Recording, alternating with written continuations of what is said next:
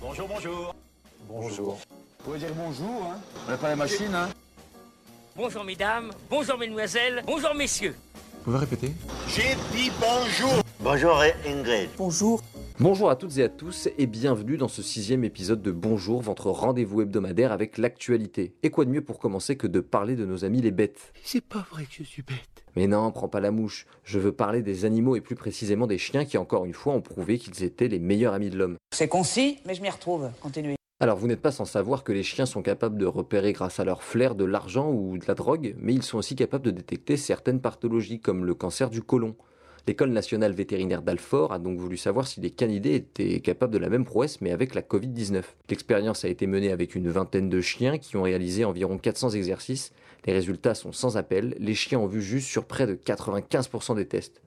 Mais curieusement, l'État français, lui, ne semble pas vouloir développer le concept. Pourtant, selon l'école vétérinaire, une simple dotation de 500 000 euros à peine permettrait de faire grandement avancer le projet. D'ailleurs, des pays étrangers se sont intéressés à cette exclusivité française. C'est le cas de l'Australie, du Honduras, du Pérou et du Mexique qui ont fait des demandes d'expertise. La France, elle, préfère claquer 350 millions d'euros par mois dans des tests PCR avec un taux de fiabilité qu'on estime à 80%. Bon allez, on part chez nos voisins italiens et plus précisément à Venise.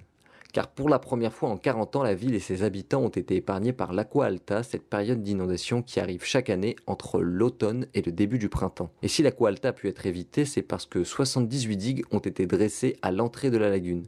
Celles-ci peuvent se relever en 30 minutes et créer une barrière pouvant empêcher une montée des eaux jusqu'à 3 mètres au-dessus de la normale.